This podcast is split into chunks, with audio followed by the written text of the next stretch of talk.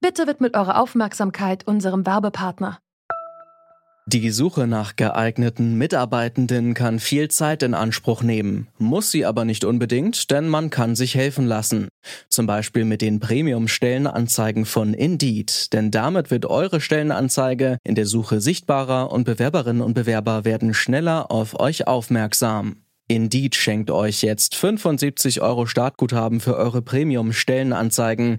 Klickt dazu auf den Link in den Show Notes. Es gelten die AGB. vous pourriez ne pas être candidat. Mais, ce que je veux vous dire, c'est que je ne suis pas aujourd'hui dans la situation de répondre à cette question à la fois compte tenu du pays, compte tenu de moi-même. Das hat Emmanuel Macron letzte Woche im Interview mit dem französischen Nachrichtensender LCI gesagt. Auf die Frage einer Journalistin, ob er denn erneut als Präsidentschaftskandidat antreten werde, antwortet er ausweichend. Zum jetzigen Zeitpunkt könne er auf diese Frage noch nicht antworten. In knapp vier Monaten stehen in Frankreich die Präsidentschaftswahlen an. Mittlerweile haben die wichtigsten Parteien ihre Kandidatinnen und Kandidaten bekannt gegeben. Nur der Amtsinhaber Macron lässt sich noch mehr Zeit mit seiner Kandidatur. Dass er erneut antreten wird, gilt aber als sicher. Was dahinter steckt und wie der Wahlkampf in Frankreich läuft, das fragen wir uns heute bei Zurück zum Thema. Ich bin Lars Feyen. Salut!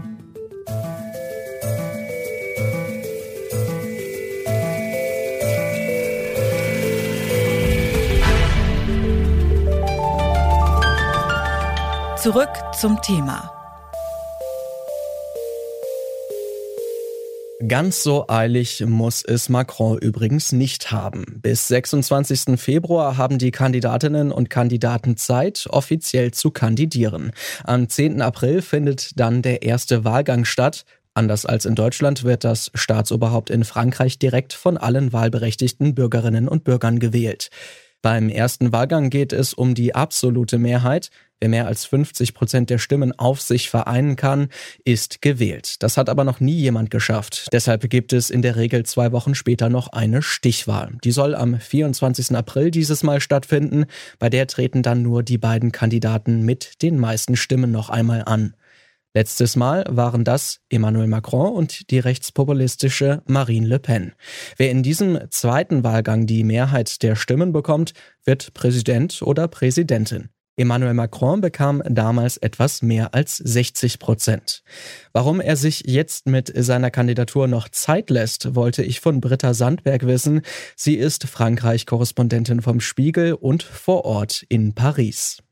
Ich glaube, das sind wahlstrategische Gründe. Also er selber sagt natürlich, das Land ist in einer solchen krisenhaften Situation, nach wie vor mit der Pandemie. Ähm, mit der wirtschaftlich angespannten Lage, so dass er bis zur, so sagt er immer, letzten Viertelstunde als Präsident äh, arbeiten möchte. Aber ich glaube, es ist natürlich immer wahltaktisch äh, von Vorteil, wenn man von dem Amtsbonus profitiert und sich als Präsident und Staatschef zeigen kann und, und nicht als Kandidat im Vergleich zu den anderen. Das haben im Übrigen seine Vorgänger auch immer so gemacht. Also hier wurden neulich Statistiken veröffentlicht, wann also de Gaulle und Chirac und Pompidou sich erklärt haben. Und das war nie drei oder vier Monate im Voraus, sondern immer kurzfristiger. Also hier geht man jetzt davon aus, dass Macron sich so, ja, in der zweiten Januarhälfte oder Anfang Februar erklären wird. Aktuelle Umfragen sehen Emmanuel Macron derzeit bei 24 Prozent. Das klingt erstmal nach keinem sonderlich guten Ergebnis. Tatsächlich ist er damit aber so beliebt wie kaum ein französischer Präsident wenige Monate vor der Wahl. Auf Platz zwei der aktuellen Prognosen rangiert mit 17 Prozent die Bewerberin der konservativen Republikaner Valérie Pécresse. Sie hat sich in den parteiinternen Vorwahlen überraschend gegen prominente Parteikollegen durchgesetzt und ist die erste weibliche Präsidentschaftskandidatin der Republikaner.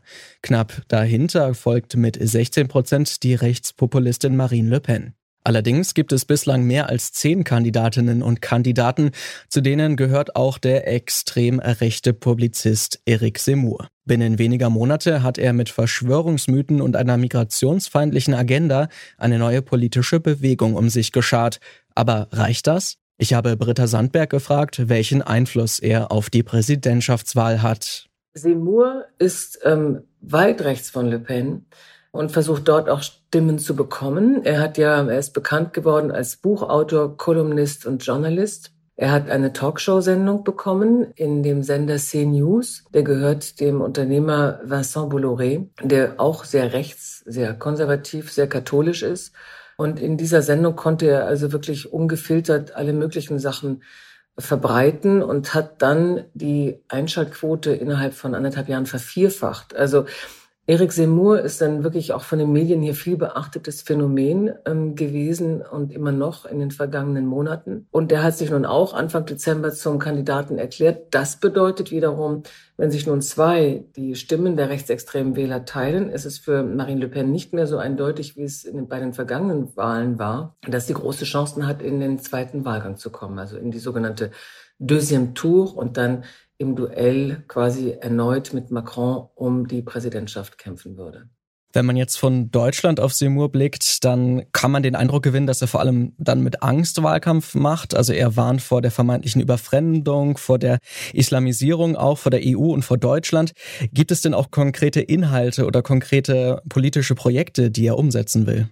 Also Seymour macht Programm und also Wahlkampf macht er ja erst seit kurzem mit Untergangsszenarien. Also das ist im Prinzip die, sein sein Szenario ist äh, Frankreich ist im Untergang begriffen und muss gerettet werden und er ist derjenige, der retten kann. Und es ist im Untergang begriffen, weil es bedroht wird von äh, zu viel Einwanderern, und das ist dann auch Teil seines Programms. Also er will quasi ein, ein Moratorium für Migration. Es sollen keine Migranten mehr reinkommen, wenn nur ganz wenige, ein paar Tausende pro Jahr. Und dann hat er so Fantasieforderungen wie der Unterschied zwischen Brutto und Netto soll nicht mehr so groß sein und die Leute, ähm, Erbschaftssteuer soll vollkommen wegfallen. Also lauter wirtschaftliche Forderungen, von denen er neulich in der Fernsehdiskussion mit dem jetzigen amtierenden Wirtschafts- und Finanzminister aber auch überhaupt nicht erklären konnte, wie er das alles finanzieren möchte. Also wirtschaftlich ist es ein wildes Programm, von dem man nicht ganz genau weiß, wie das finanziert werden soll. Aber im Prinzip zielt es vor allen Dingen auf, also beziehungsweise gegen Migranten, gegen Einwanderung und man möchte eigentlich alles gerne wieder zurückdrehen. Nun ist es ja noch einige Zeit hin bis zum April 2022 und wir haben ja auch schon geklärt, dass zum Beispiel Macron sich noch nicht erklärt hat als Kandidat. Das könnte aber noch passieren. Womit rechnen Sie denn noch? Was wird in diesem Wahlkampf so alles passieren? Also ich äh, gehe sicher davon aus, dass äh, Emmanuel Macron sich jetzt Ende Januar, Anfang Februar zum Kandidat erklären wird.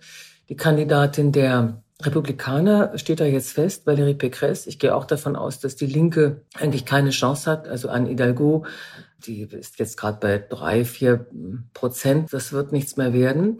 Es gibt jetzt verschiedene Szenarien. Es gibt das Szenario, dass Seymour und Le Pen sich quasi die Stimmen der rechtsextremen Wähler und rechtspopulistischen Wähler teilen. Das könnte zur Folge haben, dass die klassischen Konservativen mit Valérie Pécresse so viel Stimmen bekommen ähm, oder ausreichend Stimmen haben, um dann in den zweiten Wahlgang zu kommen.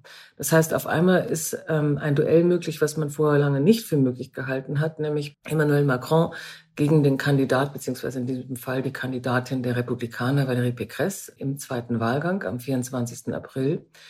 Ich glaube kaum, dass Eric Seymour selbst Chancen hat, in den zweiten Wahlgang zu kommen. Die andere Variante wäre jetzt, dass dann es wieder zum Duell kommt Marine Le Pen gegen Emmanuel Macron. Und da kommt es dann ein bisschen drauf an, ob Eric Seymour sich dann, ähm, also quasi eine Wahlempfehlung für Le Pen ausspricht. Ich halte selber nach wie vor äh, die, die, die Gefahr, dass dann Marine Le Pen zur Präsidentin gewählt wird, äh, nicht für gegeben. Ich glaube, dass sich dann am Ende doch die Vernunft durchsetzt und sehr viele sich für Macron entscheiden würden. Aber so ganz sicher kann man sich da auch nicht sein. Also diese beiden Paarungen sehe ich eigentlich. Entweder Macron gegen Valérie Pécresse oder Macron gegen Marine Le Pen. Bei der Präsidentschaftswahl in Frankreich treffen nächstes Jahr also neue und alte Bewerberinnen und Bewerber aufeinander. So könnte es erneut das Duell Macron gegen Le Pen geben, was wir schon von der letzten Wahl kennen. Denkbar ist aber auch, dass die konservative Überraschungskandidatin Valérie Pécresse viele Wechselwähler für sich mobilisieren könnte. Gerade jene, die weniger mit Macron sympathisieren, aber ihre Stimme nicht an rechtsextreme Parteien geben wollen. Eric Seymour wird laut der Einschätzung von Korrespondentin Sandberg wahrscheinlich nicht der neue Präsident von Frankreich. Zu unterschätzen ist er aber trotzdem nicht. Er dürfte die Politik in Paris noch auf Trab halten mit rassistischen Äußerungen und kruden Verschwörungsmythen. Viele Franzosen sind den Umfragen zufolge zumindest nicht ganz abgeneigt. Damit sind wir raus für heute. An dieser Folge mitgearbeitet haben Alina Eckelmann, Ole Zender, Rabea Schlotz und Andreas Propeller. Chef vom Dienst war Oliver Haupt und ich bin Lars Feyen. Ich sag Tschüss und au revoir. Zurück zum Thema vom Podcast Radio Detektor FM.